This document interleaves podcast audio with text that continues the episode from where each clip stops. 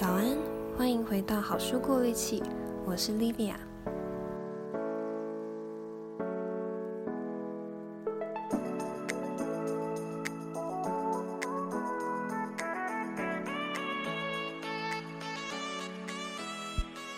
奇迹是可以人工创造出来的吗？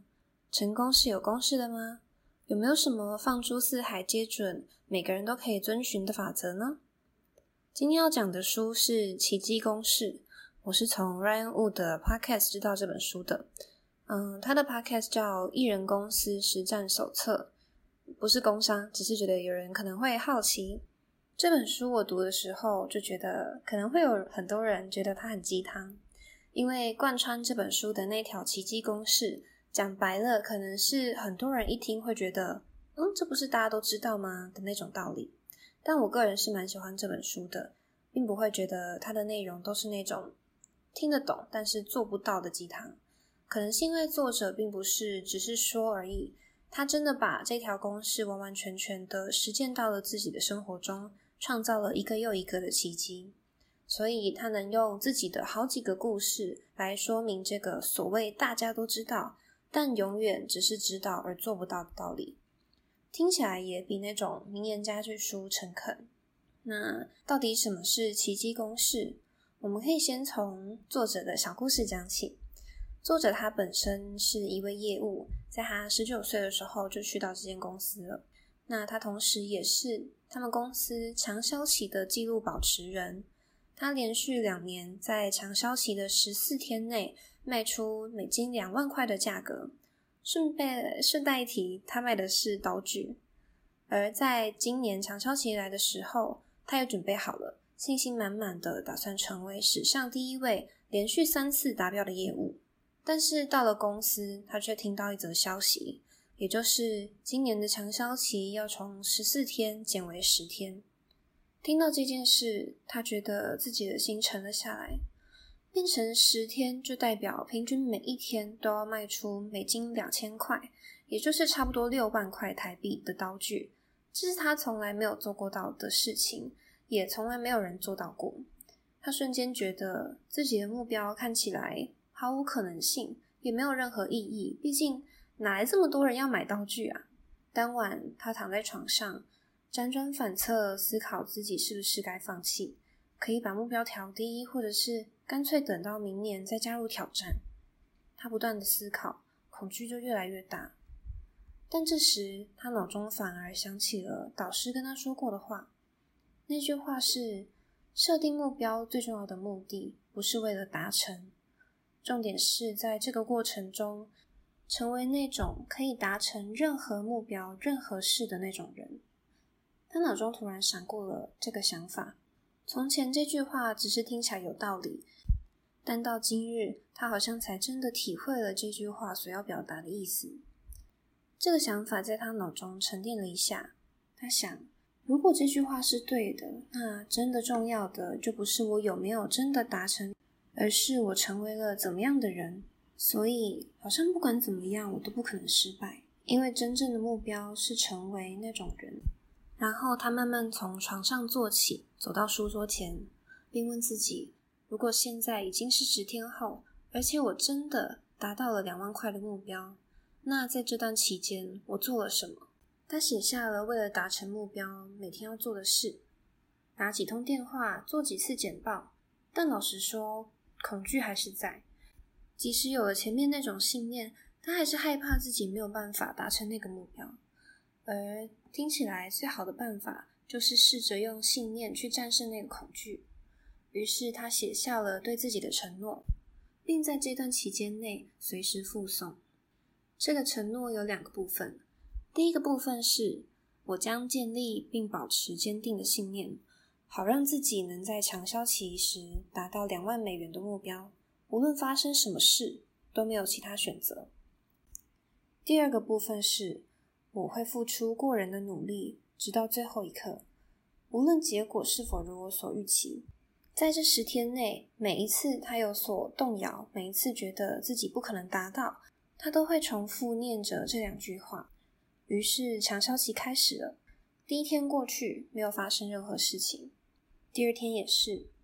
总共只有十天的强销期，到了第七天，第一个礼拜过去，只达到了一半不到，也就是七千美元。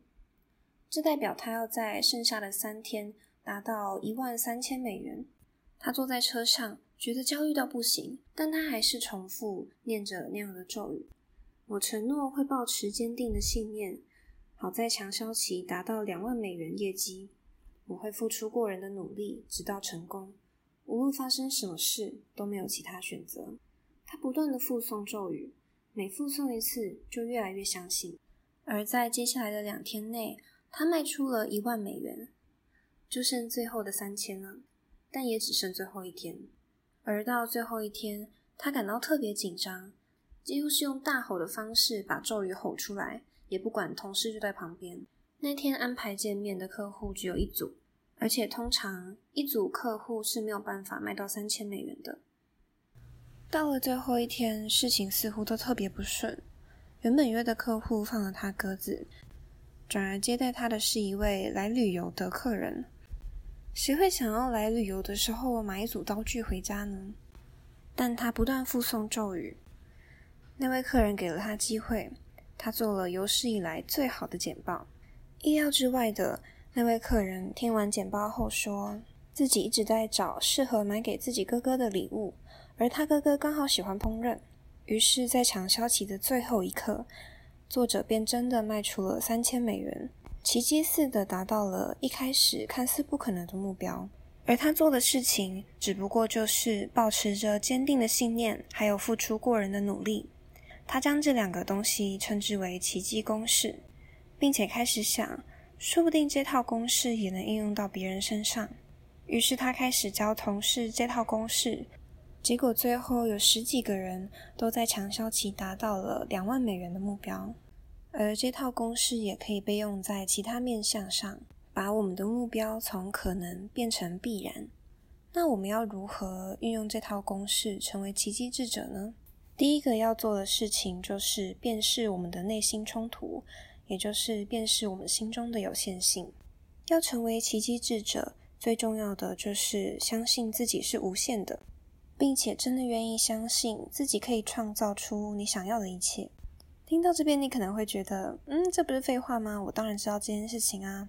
但其实很多时候，我们都只是以为自己知道，或者是以为自己可以相信这件事。实际上，我们还是有很多的内心冲突。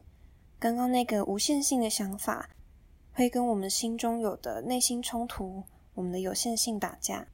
第一种内心冲突就是维持现状的渴望，或者说面对机会的恐惧。那种恐惧是非理性的，因为我们的大脑面对未知都还处在原始人状态。只要一想到要离开舒适圈，我们的大脑就会警铃大作。维持现状对大脑来说才是最安全的，所以我们才会有这种渴望。但这也导致了每次只要一有那种可以让我们离自己想成为的人更进一步的那种机会出现的时候，我们就会下意识的想要逃避。不自觉的去想到各种负面后果，像是失败啊、被笑、尴尬，或者是让自己失望等等。我想这也是为什么我们会这么为拖延所困的原因。我觉得有时候我们不是害怕失败，我们还会害怕成功。为什么害怕成功？因为它跟我的自我信念不符合。我可能觉得自己没有价值，或没有资格获得这种所谓的成功。而我希望，至少听完今天这一集，每个人都可以带走的信念是：你是不受限的，你跟地球上其他所有人一样，都是有价值，而且有能力可以创造出自己想要的一切的。那要怎么打败这种恐惧？最好的方式就是用信念去取代它，就像作者做的那样。这个我们后面还会提到。第二种内心冲突是。有时候我们会给自己错误的权利，又叫误导的赋权。赋权是赋予权利的那个字。什么叫误导的赋权呢？比如说，我今天运动了很久，所以我有权利得到这一份麦当劳；或者是我今天工作了一整天很累，所以我一下班就有资格坐在沙发上滑抖音，滑到深夜。好。如果你的工作真的是你热爱的，而且这样的生活对你来说就只是一种下班后的疗愈，让你隔天有精力再继续努力工作，那这样的生活可能就没有什么问题。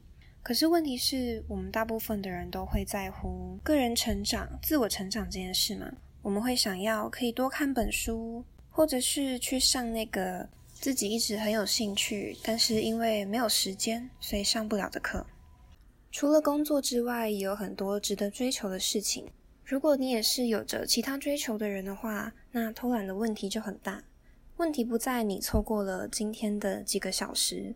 问题在，如果没有先做一些让自己感觉有在前进的事，那偷懒就会让你觉得自己没有资格去获得更大的成功。就像原子习惯说的，它会损害你的自我认同。那我们要如何避免误导的父权？最好的方法应该还是至少让自己做一件小事。如果我们把那些觉得自己应该做的事情切成一小份一小份，然后跟自己说，就算今天很想偷懒。那也至少做一小部分，这样或许可以帮助我们减少自己产生这种误导的父权。有趣的是，有时候我们甚至可能会用个人成长来逃避自己该做的事。我就很常这样，像是嗯，不想去录音，就先看个书之类的。但是我知道我应该做的事是录音，所以解法终归还是要回到。把该做的事情分成一小份一小份，然后让自己在偷懒之前，或者去做别的事之前，先做一点让自己感觉有在前进的事。重点不是这件事带来的成果，而是它带给你的正面信念，它会让你更靠近自己是无限的这个想法。那刚刚提的只是其中两种，嗯，我们可能会面对的有限性。当我们在试着要去接受这些新的。所谓无限性的想法的时候，常常都要跟自己的有限性对抗。有时候我们可以接受自己可以成为任何人，但我们又常常会只要一想到负面结果就想要逃避。这都是很自然的事，毕竟我们不可能一个晚上就把二十几年、三十几年来学到的那些附加在自己身上的想法全部都拿掉，这是不太可能的事嘛。那我们要怎么去对抗这些嗯内心冲突的想法？刚刚说最好的方式就是用信念去取代它，当然这个信念是要搭配行动的，但信念可以算是第一步。毕竟如果你真的完全不相信自己可以达成这个目标，那你就不会花时间去尝试跟行动。那要如何建立一个坚定的信念呢？第一步是检视目标，你可以花二十分钟检视一下接下来提到的这几个面向，在你的生活中有没有什么想要达成的目标。这些面向包括健康、家庭、朋友、你的工作、金钱、兴趣，还有个人发展、精神跟慈善。慈善像是每个月间想捐多少钱出去，或者是花多少时间做志工之类的。精神可能跟心灵健康会比较接近，可能还包括你对自己身体的觉察，你对自己想法的觉察，心灵上、精神上的满足感之类的。每个项目你都可以花个两分钟想一下或写下来，自己在这个面向上想要达成的目标。写完之后，第二步就是挑出其中一个作为你的使命。为什么要只能挑一个呢？不知道大家有没有听过一本书叫《成功从聚焦一件事开始》，它也是在说明专注的力量，一次将你的精力集中在一件事，有多么的重要且强大。